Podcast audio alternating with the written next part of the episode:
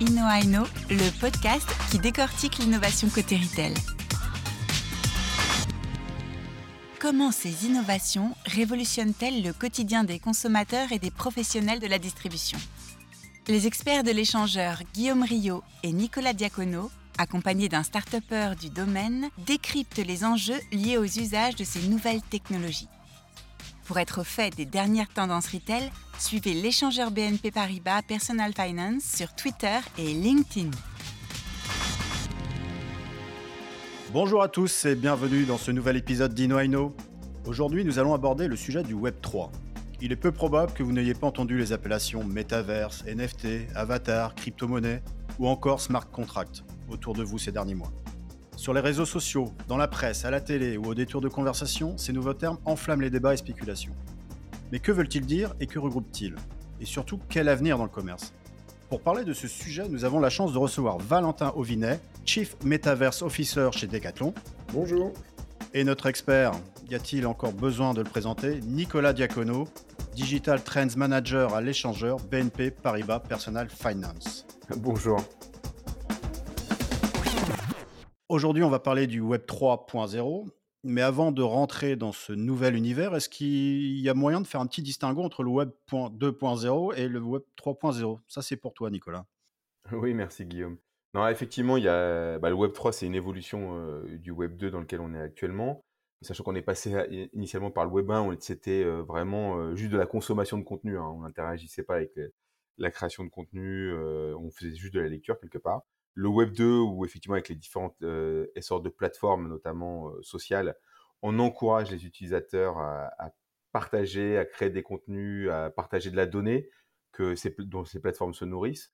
Et puis euh, le Web 3, on est sur un format qui potentiellement va être décentralisé, porté par la technologie blockchain, et dans laquelle on va pouvoir lire, écrire, faire exécuter Internet, et quelque part reprendre aussi la main sur ces données sur grâce à la technologie blockchain et potentiellement arriver à une forme de changement de paradigme, de tokenisation de nos vies digitales où on va pouvoir rémunérer des likes, rémunérer des, des posts vidéo, images et autres grâce évidemment à la blockchain et aux crypto-monnaies associées. Mais on en est encore très loin aujourd'hui, on est au tout début il faut comparer ça euh, au e-commerce, à l'internet de 96-97 quoi. Donc c'est le Far West aujourd'hui. Et puis, euh, tu vois, tu m'as dit expert. Euh, on en est très loin dans le Web 3. Hein. aujourd'hui, tout le monde met les mains dans le cambouis, essaie de comprendre les usages, le potentiel même sous-jacent.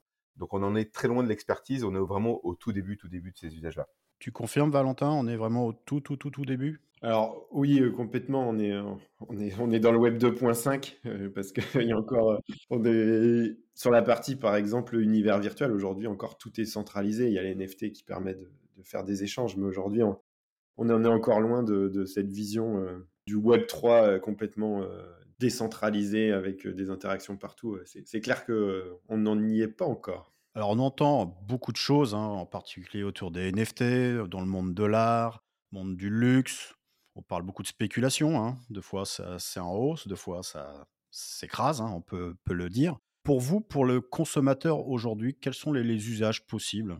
Bah, je, vais, commencer juste pour expliquer ce qu'est peut-être un NFT, donc euh, euh, non-fungible token, jeton non fongible. Donc en fait, euh, l'idée c'est d'avoir, d'enregistrer un asset digital dans la blockchain. Donc on va pouvoir enregistrer le titre de propriété, le propriétaire, l'origine, le créateur, et tout au long de la vie de cet asset digital, vu que c'est enregistré dans la blockchain, on va pouvoir suivre euh, les différentes transactions, les, passages de, propriété. Donc ça peut être une image, une vidéo, euh, un fichier Excel, un PowerPoint. Par exemple, votre titre de propriété d'une maison hein, qu'on peut transformer en NFT, euh, la carte grise d'un véhicule qu'on pourrait même transformer en NFT quelque part. Et euh, ça peut changer la donne sur pas mal de choses demain, mais encore une fois, il faut le dissocier aujourd'hui de tout ce qu'on voit dans les médias qui est plutôt dans le monde de l'art, avec euh, beaucoup de spéculation pour moi, c'est vraiment l'infrastructure, un outil d'infrastructure de l'Internet de demain. Tu confirmes, Valentin?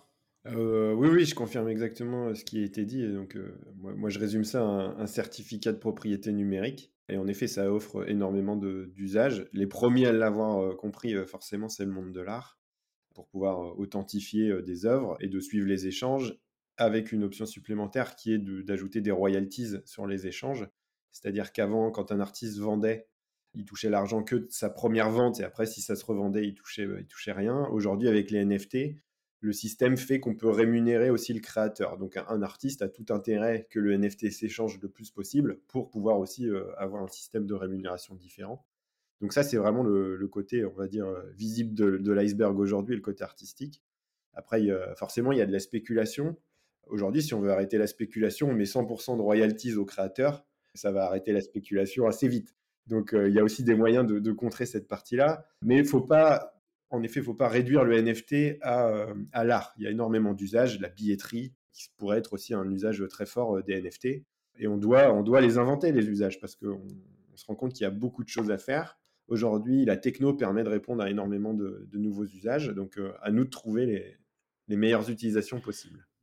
Et justement, si on passe dans le monde du commerce, sans encore aborder ce que vous faites chez Decathlon, est-ce qu'il y a déjà des, premiers usages du NFT dans, dans, le commerce, Nicolas? Alors, des NFT, oui, oui, il y, a, des premiers usages, notamment, on l'a vu avec Estée Lauder sur, sur de l'acide. Il y a eu pas mal d'annonces récemment, même pour faire de la levée de fonds sur les, côtés plutôt charité avec Carrefour qui a fait des NFT pour des associations pour protéger les abeilles, par exemple. Et puis dans le luxe aussi, pour quelque part faire un titre de propriété, authentifier le fait qu'on détient potentiellement un vrai sac de luxe. Et derrière ce NFT pourrait même, quand je vais me connecter à un monde virtuel, bah, me permettre à mon avatar de porter le même sac que j'ai dans le monde réel, mais dans le monde virtuel pour mon avatar. Donc ça peut être aussi une forme de, de connecteur, de, de passe universel via la technologie NFT.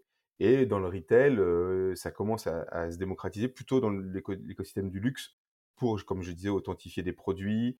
On le voit euh, notamment euh, sur certains produits où effectivement j'associe un NFT à un suite, un, un pantalon, et puis derrière ça me permet d'avoir le double numérique pour mon avatar dans des mini-jeux ou dans des mondes virtuels. Et ça peut changer la donne justement pour lutter contre la contrefaçon dans le domaine du luxe en tout cas. Donc moi je trouve ça fascinant. tu achètes un objet physique si j'ai bien compris, tu peux le réutiliser sur ton avatar dans un monde virtuel, type Roblox, Sandbox, voire même dans un jeu. C'est ça ce que tu viens de dire. Tu parles des, fameux skins où il y a des personnes sont prêtes à mettre 800 dollars pour un t-shirt pseudo Gucci ou voire même Gucci. C'est de ça dont tu parles?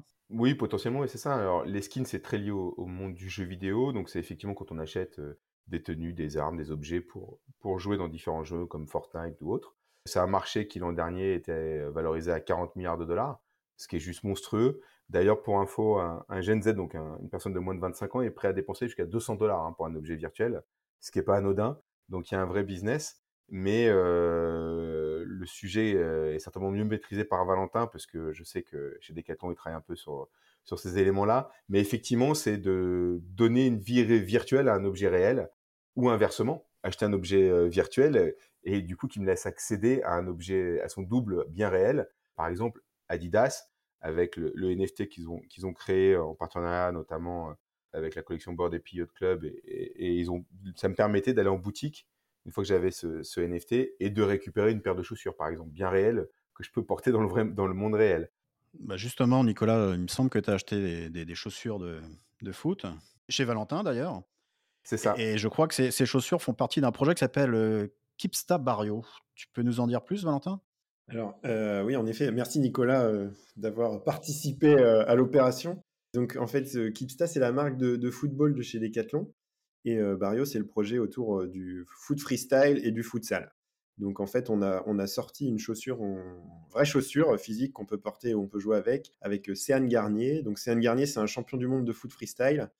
Il a une, une, énorme communauté sur les réseaux sociaux, à peu près 20 millions de followers. Et donc, on s'était dit, on va créer une chaussure avec lui qui correspond exactement à sa vision du foot freestyle et du foot en salle. Donc, il y a une, chaussure qui, a été créée. Et on s'est dit, euh, c'est l'occasion aussi de tester les NFT.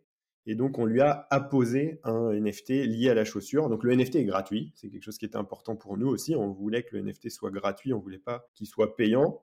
Et donc, quand on reçoit la boîte euh, de la chaussure, on a un petit ticket à gratter avec un QR code qui permet d'aller récupérer le NFT euh, sur, un portefeuille de crypto-monnaie pour le stocker et ensuite d'accéder à des expériences exclusives. Alors les expériences, il y en a déjà qui, qui fonctionnent typiquement. Aujourd'hui, si vous avez le NFT, vous pouvez accéder au vestiaire virtuel Decathlon, vous retrouvez votre chaussure. Donc l'objet NFT, c'est une vidéo de la chaussure qui tourne à 360 et qui bascule dans le métaverse. Il y a une liaison entre le NFT et le métaverse qui est faite.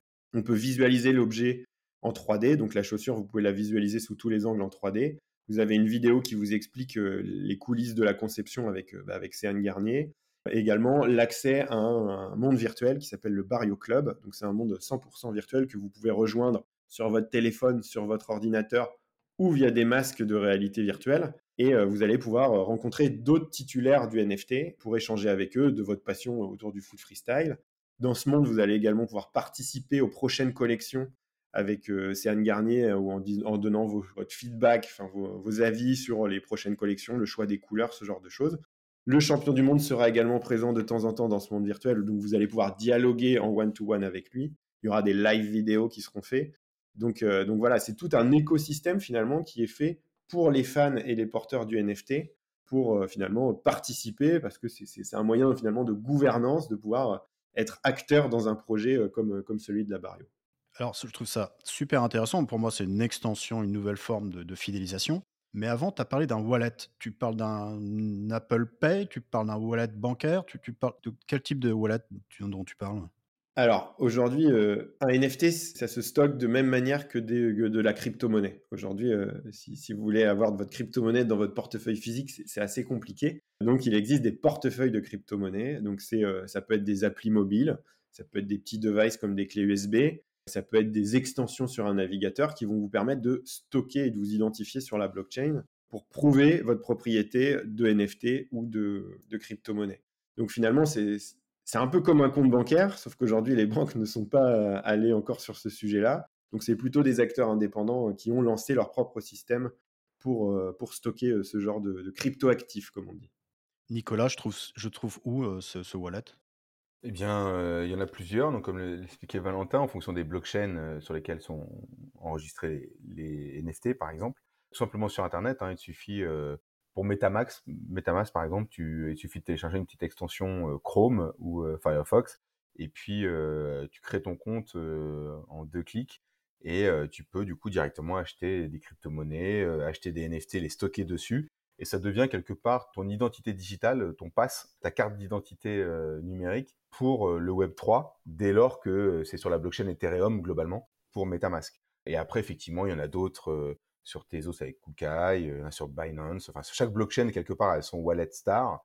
Et peut-être que demain, on verra aussi des acteurs un peu plus traditionnels comme les banques créer quelque part un wallet multi-blockchain, sait-on jamais, dans quelques années. Bon, c'est pas le cas pour l'instant, on est très loin, mais peut-être que ça va arriver un de ces quatre.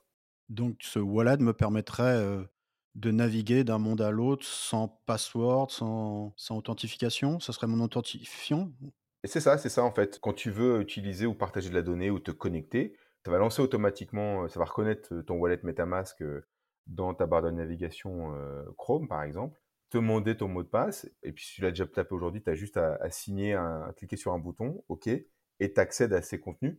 Et dès lors que tu as des NFT par exemple, ou qui sont utilisables dans le monde virtuel dans lequel tu vas te connecter, eh bien, ça va être importé automatiquement. Tu n'as plus aucune manipulation à faire. Ce qui simplifie complètement la vie. Euh, et c'est pour ça que je crois beaucoup à cette technologie NFT en tant d'infrastructure, même de la relation client de demain.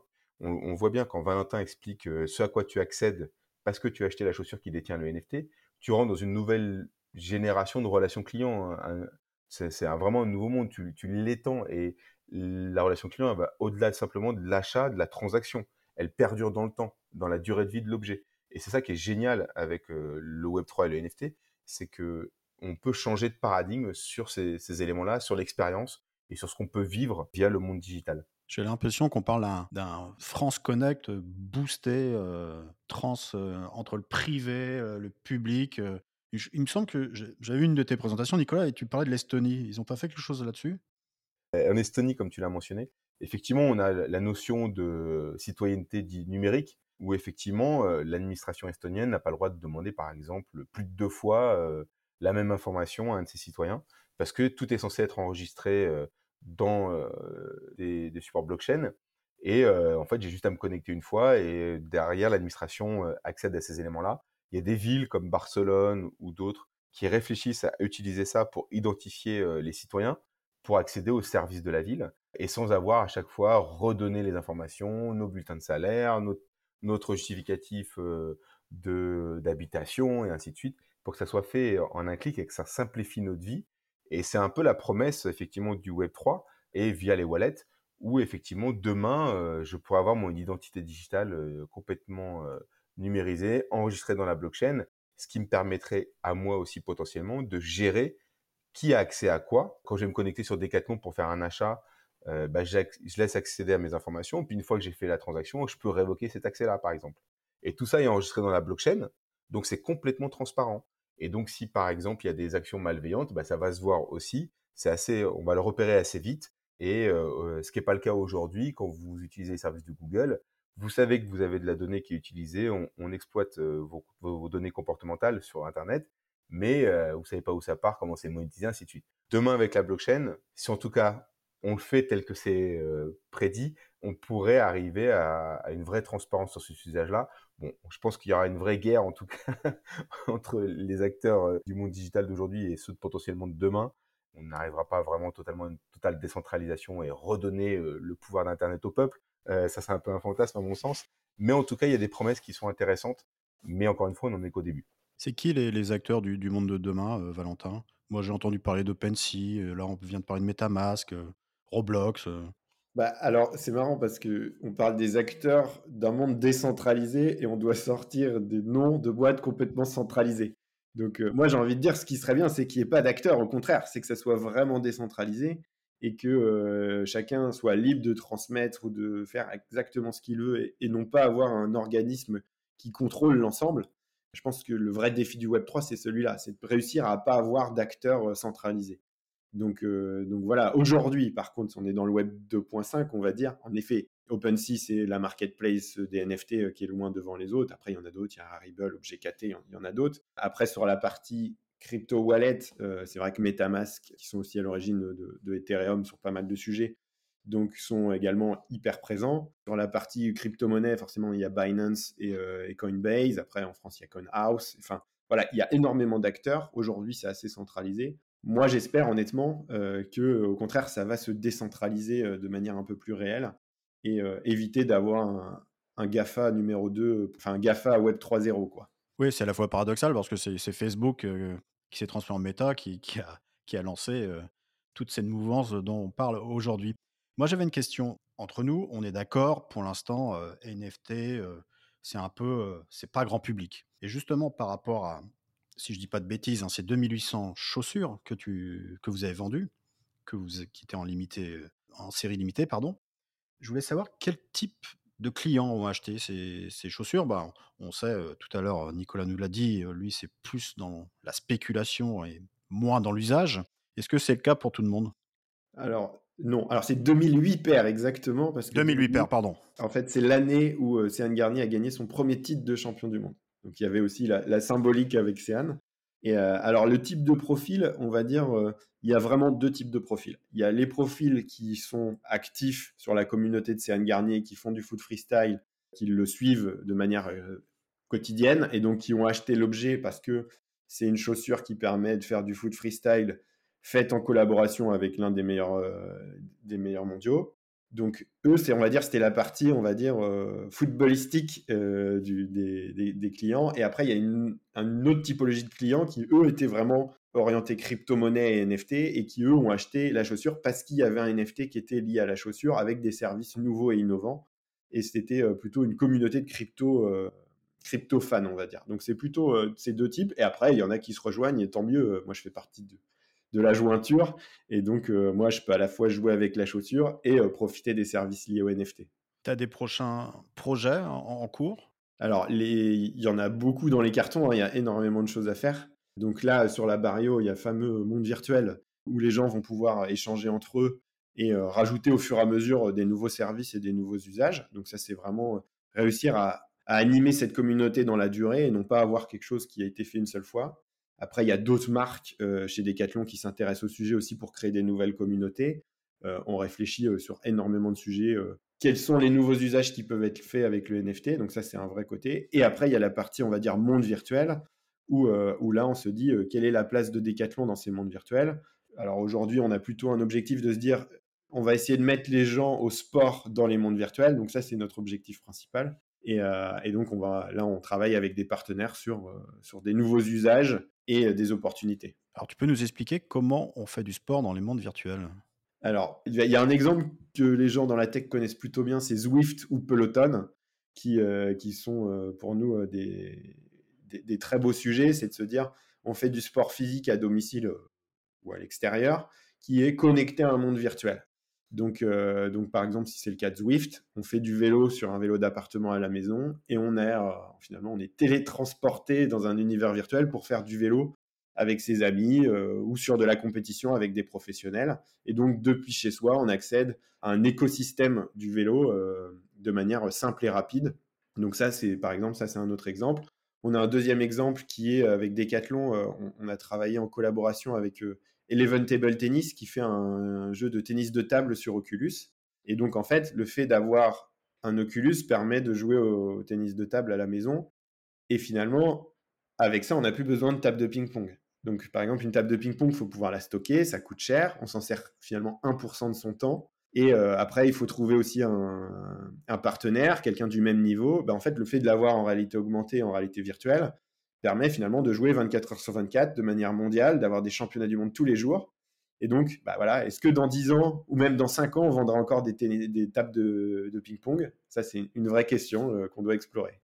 Donc, si je t'entends, on n'est on pas loin de Real Player One?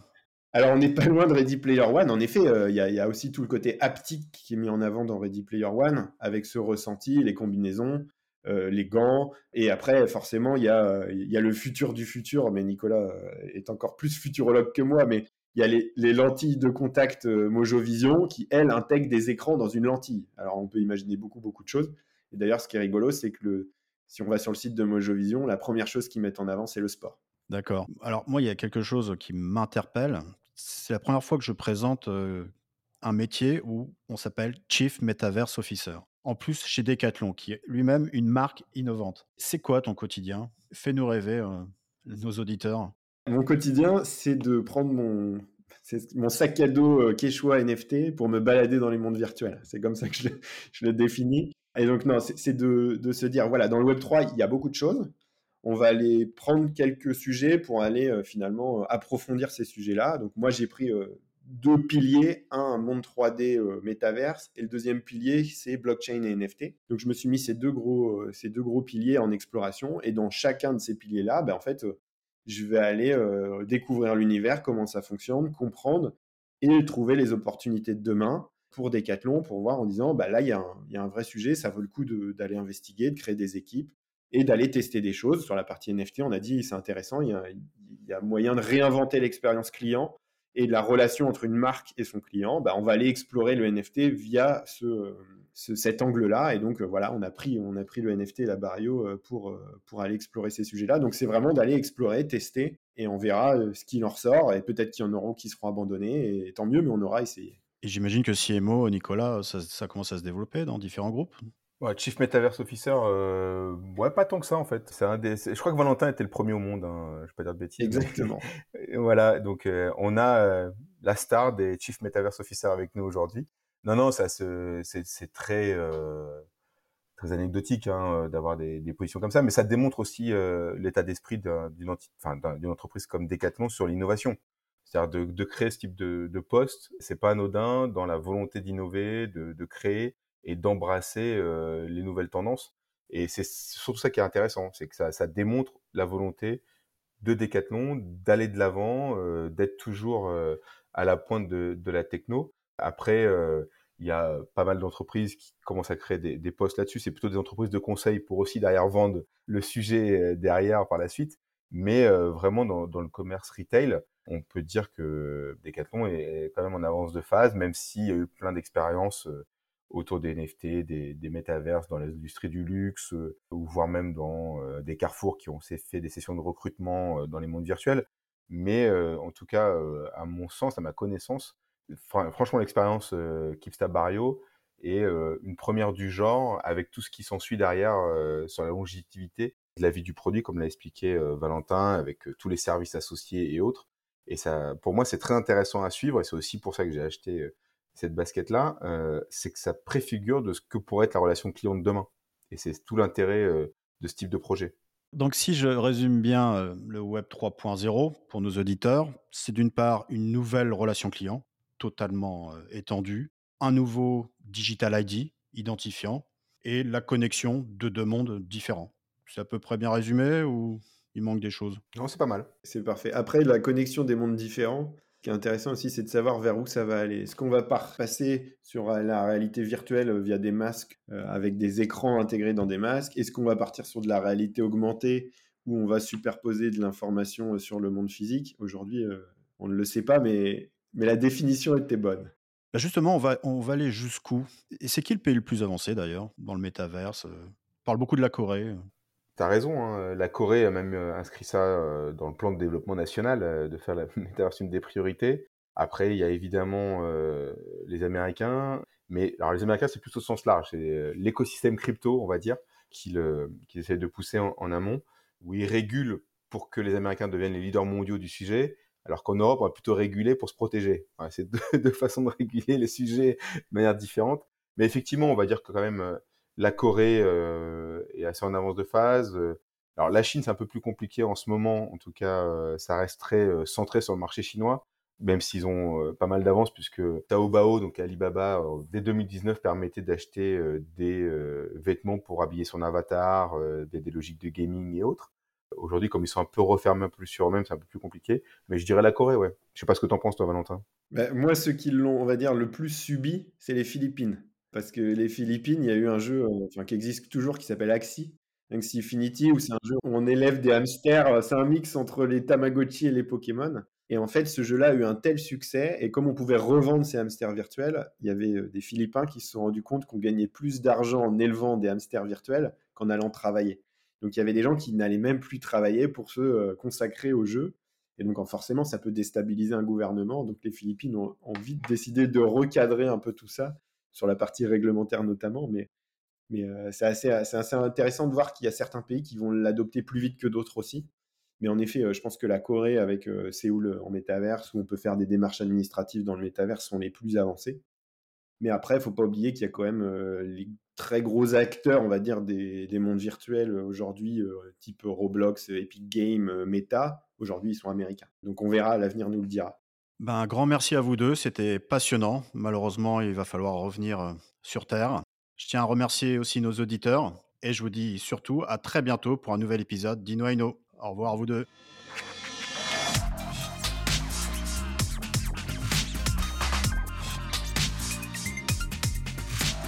Retrouvez l'ensemble des épisodes d'Ino sur les plateformes de streaming, sur le site de BNP Paribas Personal Finance et sur celui de l'échangeur. Et pour rester connecté aux dernières tendances retail, suivez l'échangeur BNP Paribas Personal Finance sur Twitter et LinkedIn.